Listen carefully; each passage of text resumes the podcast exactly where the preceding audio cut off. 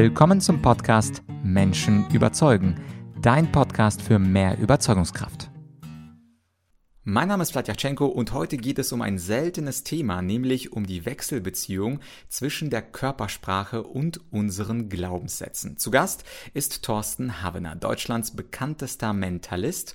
Und wenn du den Podcast schon länger hörst, dann weißt du, Thorsten war schon mal zu Gast. Und zwar die Podcast-Folge 141, 142. Das waren zwei ganz tolle Interviews. Unter anderem, ich erinnere mich noch heute, dass die Körpersprache ein Symptom ist. Dazu kannst du dir gerne die alten Folgen nochmal nochmal äh, anhören, beziehungsweise neu anhören. Aber heute geht es eben um Glaubenssätze und Körpersprache. Und das ist Teil 1 äh, des Interviews. Den zweiten Teil gibt es in ein paar Tagen. Falls du diesen Podcast also noch nicht abonniert hast, unbedingt tun. Und falls du jemandem einen Gefallen tun möchtest, nämlich mir, dann teile diese Folge gerne mit einem Freund, einer Freundin. Und jetzt viel Spaß mit Thorsten Havener. Die ganze Welt spricht über Glaubenssätze. Man kann mit Glaubenssätzen reich werden. Man kann mit Glaubenssätzen erfolgreich und glücklich werden. Aber was haben eigentlich Glaubenssätze mit unserer Körpersprache zu tun? Und das weiß ich nicht so genau. Das weiß aber mein heutiger Gast. Er war schon mal bei Menschen überzeugen. Thorsten Habener, einer der bekanntesten Mentalisten und Körpersprache-Leser des Landes. Thorsten, danke, dass du wieder da bist. Ja, danke für die erneute Einladung. Ich habe mich sehr gefreut. Beim Thema Glaubenssätze. Wir ja. denken ja, Glaubenssätze sind irgendwo da drin und irgendwie beeinflussen sie uns. Aber könntest du vielleicht ein Beispiel dafür geben, wie Glaubenssätze in gewisser Weise unsere äußere Körpersprache prägen und sichtbar werden? Ja, also als erstes schon mal, du hast gerade eben gesagt, Leute sagen, Glaubenssätze beeinflussen, ob wir reich werden können und so weiter und so fort. Und ich bin da ein bisschen anderer Meinung, muss ich sagen. Glaubenssätze beeinflussen sehr, sehr stark, wie wir denken, wenn sie richtig eingesetzt werden. Und das Denken ist aber nur der erste Schritt. Unser Leben reagiert nicht auf unsere Gedanken, unser Leben reagiert auf unsere Handlungen. Das heißt, ein Glaubenssatz ist auch nur dann wirklich sinnvoll, wenn er dafür sorgt, dass du dich anders fühlst und durch dieses andere Fühlen auch anders handelst. Das ist so der Kreislauf. Erst kommt der Gedanke, dann kommt die Emotion, die dahinter steckt und dadurch kommt die Handlung. Und es ist doch ein Riesenunterschied, ob du aus Freude irgendwas machst oder mit Selbstvertrauen irgendetwas anpackst oder ob du als Zweifler da irgendwie rangehst. Und Vielleicht mal ganz kurz zur Geschichte der Glaubenssätze. Die finde ich nämlich sehr spannend. Glaubenssätze sind von einem Mann Zumindest gehen sie auf ihn zurück. Sie sind nicht von ihm entwickelt worden, da gab es vielleicht auch schon andere davor, aber sie gehen auf ihn zurück. Der hieß Emile Coué, das war ein belgischer Apotheker, der hat vor langer, langer Zeit gelebt, 1800 noch irgendwas. Und er hat herausgefunden, dass wenn er Medikamente dem Patienten gibt, mit dem Satz, das ist genau das richtige Medikament für sie, dass sie dann besser wirken. Und da war ihm klar, oh, offensichtlich löst dieser Satz von mir in diesem Patienten etwas aus, was dafür wirkt, was dafür sorgt, dass die Wirkung des Medikaments stärker ist. Letzten Endes eine Suggestion. Man könnte also sagen auch, ein Glaubenssatz ist eine Suggestion. Eine Affirmation nennt man es ja auch. Affirmer im Französischen heißt ja auch bestärken. Es ist also ein Satz, der uns bestärken soll in unserem Denken. Die einfachste und bekannteste Affirmation ist, es geht mir gut. Oder auch, es geht mir jeden Tag in jeder Hinsicht immer besser und besser. Die ist übrigens von Emile Coué. Und es macht tatsächlich was mit uns, wenn ein paar Bedingungen erfüllt sind. Da können wir gleich mal drüber reden, weil ich will erstmal erst eine Frage beantworten. Naja, Überleg doch mal selbst für dich. Sag dir mal selbst als Zuhörer von diesem Podcast oder Zuschauer, wenn du das auf Video anschaust, sag dir doch einfach mal selbst dreimal hintereinander, am besten laut, es geht mir richtig gut. Und dann guck mal, wie sich das anfühlt, wie sich, wie du da sitzt, wie du da stehst, wie du dich fühlst. Und danach sag doch einfach einmal oder dreimal hintereinander laut zu dir, ich fühle mich schlecht. Und dann guckst du mal, was sich dadurch verändert. Und da wirst du schon merken, dass alleine das irgendetwas in dir auslöst.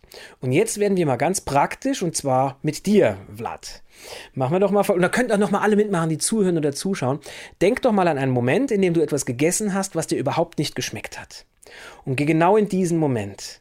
Und achte jetzt mal, während du das machst, auf deine Mimik, auf deinen Körper, wie sich das anfühlt. Und jetzt änderst du mal deinen Gedanken und du denkst an einen Moment, in dem du etwas gegessen hast, was so richtig lecker war. Es hat großartig geschmeckt. Es war ein Genuss, das zu essen. Und mit diesem Gedanken und diesem Fokus spür jetzt mal in dich hinein und guck mal, wie fühlt sich das an? Und wie stehst du jetzt da, wie sitzt du da, was macht dein Gesicht, was für ein Gefühl hast du dabei? Und wie war das? Binsenfrage. Welcher Gedanke war angenehmer? Ja, das ist, glaube ich, klar, natürlich das leckere Essen, aber ich habe ja. gesehen, dass meine Mimik sich ein bisschen verspannt hat bei dem nicht leckeren Essen. Genau so ist es. Man könnte also sagen, der Körper folgt unseren Gedanken oder ein Satz, den ich sehr mag, die innere Haltung ist die äußere Handlung. Und damit sind wir wieder beim Handeln. Es geht immer darum, wie wir handeln im Leben. Und die innere Haltung ist die äußere Handlung bedeutet, in dem Moment, in dem ich an etwas Angenehmes denke, und es kann sowas ganz Profanes sein wie ein leckeres Essen, passiert etwas mit meinem Körper und in dem Moment, in dem mein Fokus in die andere Richtung geht und ich denke an etwas Unangenehmes, da passiert ebenfalls etwas mit meinem Körper. Und das sind die beiden Grundbausteine der Körpersprache, die wir gerade abgerufen haben. Denn wenn du das mitgemacht haben solltest, oder wie wir es an Vlad gerade gesehen haben, auf den unangenehmen Gedanken folgt immer eine Anspannung. Das kann im Gesicht sein, das kann der Kiefer sein beim Essen, das können die Lippen sein, die sich zusammenpressen, das können die Schultern sein, die nach vorne gehen. Das heißt, auf einen unangenehmen Gedanken folgt immer eine Anspannung im Körper und die Folge eines angenehmen Gedankens sind körperlich immer Entspannung. Und damit jetzt, um deine Frage zu beantworten, ein Mensch, der mit positiver Einstellung durchs Leben geht. Ich möchte jetzt nicht sagen, der hat unbedingt einen tollen Glaubenssatz. Da sagt man einfach mal nur generell, der hat gute Gedanken. Der ist positiv gestimmt der wird immer locker durchs Leben gehen. Da wirst du nicht viel Anspannung sehen. Der wird nicht die Augen schmal machen, schmallippig sein, die Schultern nach vorne irgendwie verkrampft sein. Das ist der nicht. Der hat keinen Stress. Und jemand, der eher mit einer schlechten Einstellung durchs Leben geht, der wird auch anders gehen. Der wird, wenn er vorsichtig ist, kleinere Schritte machen. Der wird nach vorne gebeugt gehen, weil er mit dem Kopf immer erstmal prüft, ob irgendwas ist. Und er wird vor allen Dingen angespannt sein. Und daran kann man tatsächlich schon sehr viel ablesen. Wenn du also mit jemandem sprichst und du fängst ein neues Thema an und du merkst, dass auf dieses neue Thema bei deinem Gegenüber körperlich Anspannung folgt, dann weißt du, aha, dieses Thema ist in irgendeiner Form mit Stress verbunden. Und wenn du mit jemandem sprichst und der entspannt plötzlich bei einem neuen Thema, dann weißt du, aha, da ist der dahinterliegende Gedanke höchstwahrscheinlich angenehm und ähm, für ihn harmonisch. Und jetzt äh, erinnere ich mich, aber unserem letzten Gespräch hast du ja erzählt, du seist großer Fan des Stoizismus, also ja. dieser dieser Philosophie, wo es um Entspannung geht, wo es fast darum geht, naja, die Galaxie ist unendlich, das Universum ist unendlich und mein heutiges kleines Problem ist vor diesem Hintergrund eher unbedeutend. Kann man das auch als eine Art Selbsttherapie nehmen, dass wir, und zurück zu meinen Glaubenssätzen, durch eine Annehmbarkeit oder Akzeptanz neuer Glaubenssätze unseren Körper auch entspannen können. Zum Beispiel, dass wir die stressigen Glaubenssätze, ich kann ja. das nicht verändern, obwohl ich unbedingt möchte, zu einem stoischen Glaubenssatz, damit habe ich nichts zu tun, das gebührt mich nicht, es zu verändern. Können wir also aus dem, was du gesagt hast, aus unseren Glaubenssätzen, die wir verändern, dann auch eine entspanntere Körperhaltung annehmen? Das müsste ja nach deiner Logik möglich sein. Ja, ich denke auch tatsächlich, dass das geht. Also, wo du die Stoiker ansprichst, ein Ausspruch, der mir unglaublich geholfen hat, ist ein Ausspruch von Seneca. Das ist so mein Lieblingsphilosoph. Der war Stoiker. Das ist eine Denkschule des griechischen, der griechischen Philosophie. Und Seneca soll, wenn er das Haus verlassen hat, immer zu sich selbst gesagt haben, mal gucken, was heute so passiert.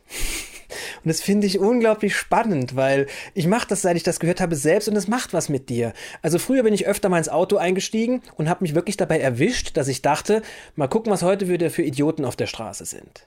Und das ist natürlich vernichtend, das ist totaler Unsinn, so zu denken, weil du wirst natürlich ganz viele Leute um dich herum entdecken, die nicht so fahren, wie du fahren würdest, dann regst du dich über die auf. Was für ein schlechter Gedanke würde ich es in dem Moment nennen. Ja, der zieht dich runter, der macht nichts Gutes mit dir.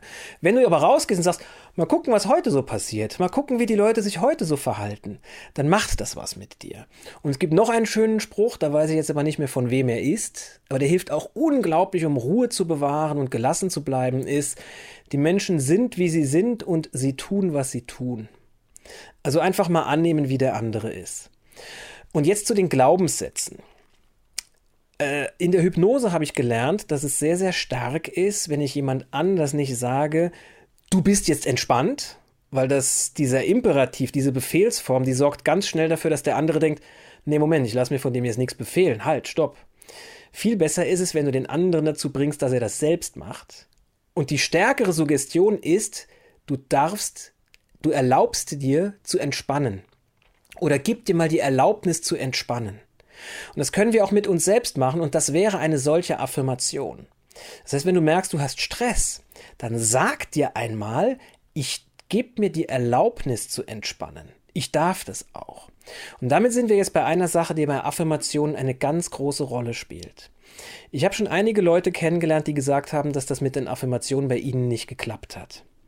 Und das hat natürlich einen Grund, denn nur weil du dir irgendetwas einredest, ist das noch lange nicht so. Das heißt, eine Affirmation, die muss auch auf einen fruchtbaren Boden fallen. Und in der Visualisierung ist es so, dass wir uns selbst immer nur, ähm, dass wir etwas erreichen können oder dass wir ein Ziel erreichen, dass wir das immer nur dann können, wenn wir uns auch tatsächlich vorstellen können, dass wir das können. Also eine große Affirmation ist doch zum Beispiel, ähm, ich bin unendlich reich, ich habe Geld. Und weißt du, so der ultimative Test, ob eine Affirmation klappt oder nicht, ist die Situation, in der du dich jetzt gerade befindest. Und wenn du sagst, ich bin unermesslich reich und ich habe ganz viel Geld und gehst zum äh, Geldautomaten und gehst auf Kontostand und da ist halt nichts drauf, dann wirst du sagen, oh Quatsch, das stimmt ja gar nicht. Und schon bist du im Konflikt, das stimmt nämlich nicht. Ich habe die, oder ich gebe mir die Erlaubnis, ist was ganz anderes. Und jetzt kommen wir zu dem Punkt, bleiben wir mal bei dem, ich erlaube mir ruhig zu bleiben. Ja, oder ähm, ich bin erfolgreich. Das ist auch so eine Affirmation. Ne? Die wird nicht klappen, wenn du dir nicht vorstellen kannst, auch erfolgreich zu sein. Und ein super Test, um zu schauen, ob eine Affirmation für dich passt oder nicht, ist, indem du einfach mal die Affirmation aussprichst. Und wenn dir das nicht möglich ist, dass du sie denkst, zum Beispiel, ähm, ich darf entspannen oder ich erlaube mir, mich zu entspannen und dann wartest du mal kurz, was passiert, welche Antwort du dir gibst. Jetzt kann es ja sein, dass der Körper anspannt. Und du denkst vielleicht sogar nein. Also unter, unser Unterbewusstsein, das wir mit sowas ansprechen, das reagiert in drei Formen. Das reagiert entweder in Form von Bildern, also du stellst dir irgendwas vor, du kannst dir gar nicht vorstellen, wie du da entspannt sitzen kannst. In Form von Wörtern, dass du wirklich denkst, nein, ich bin überhaupt nicht entspannt. Oder in Form von einer Emotion, was körperlichem, ein Gefühl, irgendwas verkrampft und du sagst, nee, ich bin überhaupt nicht entspannt. Und wenn du das merkst, also andersrum mal, wenn du das nicht merkst, wenn du also sagst, ich gebe mir die Erlaubnis zu entspannen, ich kann das, und dein Körper sagt, ja, okay, dann funktioniert die auch, dann kannst du die nehmen. Wenn du jetzt aber sagst, ich gebe mir die Erlaubnis zu entspannen und da kommt äh, überhaupt nicht, dann geh mal mehrere Sätze durch und sag, ich darf das. Also ich habe das Recht zu entspannen. Dann guckst du mal, welche Antwort du dir gibst. Das zweite ist, ich habe den Wunsch, ich will das auch wirklich. Und dann guckst du mal, was dann passiert. Und ich habe den, äh, was habe ich gesagt, das Recht, den Wunsch, den Willen. Ja, also der Wille und der Wunsch sind ein kleiner Unterschied. Und ähm, was haben wir Recht, Wunsch, Wille und die Erlaubnis wäre dann wieder dabei. Das hast du in dem Satz aber schon mit drinnen. Und das kannst du mit jeder Affirmation machen. Ich hatte mal eine Frau, in einer Coaching-Konsultation und die war ähm, Geschäftsführerin von einem größeren, mittelgroßen Unternehmen. Und die hat das aber geerbt von ihren Eltern. Das heißt, die Eltern haben ihr das übergeben. Und sie hatte irgendwie immer so einen inneren Konflikt mit dieser Führungsposition, obwohl sie das gut konnte eigentlich. Und dann habe ich auch mal zu ihr gesagt, okay, probier doch mal den Satz, ich bin eine gute Führungskraft als Affirmation. Und dann hat sie gesagt, nee, das glaube ich mir nicht. Dann habe ich gesagt, okay, dann sag doch mal, ich habe die Kraft. Ah, das war das, was ich eben vergessen hatte. Ich habe die Kraft, also ich habe genug Power, um eine gute Führungskraft zu sein. Sag das mal. Dann hat sie gesagt, ich habe die Kraft. Ja, kam sofort ein Ja, konnte sie. Ich habe den Wunsch, ich will das auch. Ja, da kam auch, sie wollte das wirklich. Ich habe das Recht. Und da hast du gemerkt, da wurde sie total schwach. Da hat sie gesagt, nee, da habe ich ein ganz komisches Gefühl, wenn ich ausspreche, ich habe das Recht.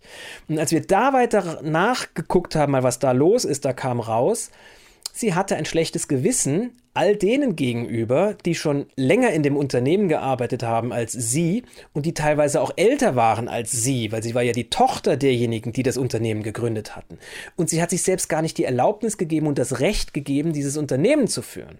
Und da haben wir dann dran gearbeitet und da haben wir einen neuen Glaubenssatz kreiert, nämlich ich darf dieses Unternehmen führen, ich darf das. Und dann ging's. Das war jetzt eine extrem lange Antwort auf eine kurze Frage. Ja gut, so ist es bei guten Antworten häufig. Die Fragen sind kurz, die Antworten sind lang. Und ich glaube wahrscheinlich, und das kannst du ja vielleicht berichten, dass auch die Körpersprache dieser Frau in dem Moment, wo sie sich die Erlaubnis gegeben hat, äh, eine starke Führungskraft zu sein, sich vermutlich auch verändert hat. Das war so ein kleiner Durchbruch, oder? Absolut. Und ich liebe genau diese kleinen Durchbrüche, die dann aber eine Riesenwirkung haben. Und woher kommt das denn? Das spricht sich ja auch, also das, das schlägt sich ja auch in der gesprochenen äh, Sprache nieder. Warum sagen wir, ich bin belastet oder etwas hat mich entlastet? Wenn jemand belastet ist, dann sieht man es ihm ganz oft an den Schultern auch an und auch am Gang. Die Schritte sind ein bisschen kleiner, die Schultern sind so ein bisschen nach unten, weil die eine Last tragen auf ihren Schultern. Und du wirst merken, wenn du selbst auch so einen Durchbruch hast oder wenn du dir selber mal sagst, nee, ich mache das jetzt, ich erlaube mir das, ich habe den Wunsch, ich habe die Kraft, ich habe den Willen, äh, ich darf das auch, wie du merkst, ah, du wirst frei freier und dadurch hältst du dich anders. Vor allen Dingen die Schulterpartie und der Brustkorb, die werden da anders. Ja, perfekt. Äh, ich glaube, das war sehr spannend auch für unsere Zuschauer, diese Wechselbeziehung von innerem Glaubenssatz und auch äußerer Körpersprache nachzuvollziehen. Ja, das war also das Interview mit Thorsten Habener. Für mich der Satz des Interviews, die innere Haltung ist die äußere Handlung wunderschön auf den Punkt gebracht. Und es ist ja nicht das letzte Gespräch, sondern in ein paar Tagen, da sprechen wir über sein neuestes Buch und das dir vielleicht über meinen Podcast bereits bekannte Thema Manipulation. Nur eben nicht aus meiner Sicht, sondern aus der Sicht von Thorsten. Insofern abonniere den Podcast und wenn es dir gefallen hat, dann tu mir einen Gefallen und bewerte den Podcast auf Apple bzw. auf Spotify. Am liebsten natürlich mit fünf Sternen und einem kleinen lobenden Satz. Ich freue mich immer wieder, wenn ich das lese. Einmal in der Woche gehe ich rein und wenn du mir einen kleinen Gefallen tun willst, dann nimm dir diese 33 Sekunden und schreib mir eine kleine Rezension. Wir hören uns also in ein paar Tagen wieder. Bis bald, dein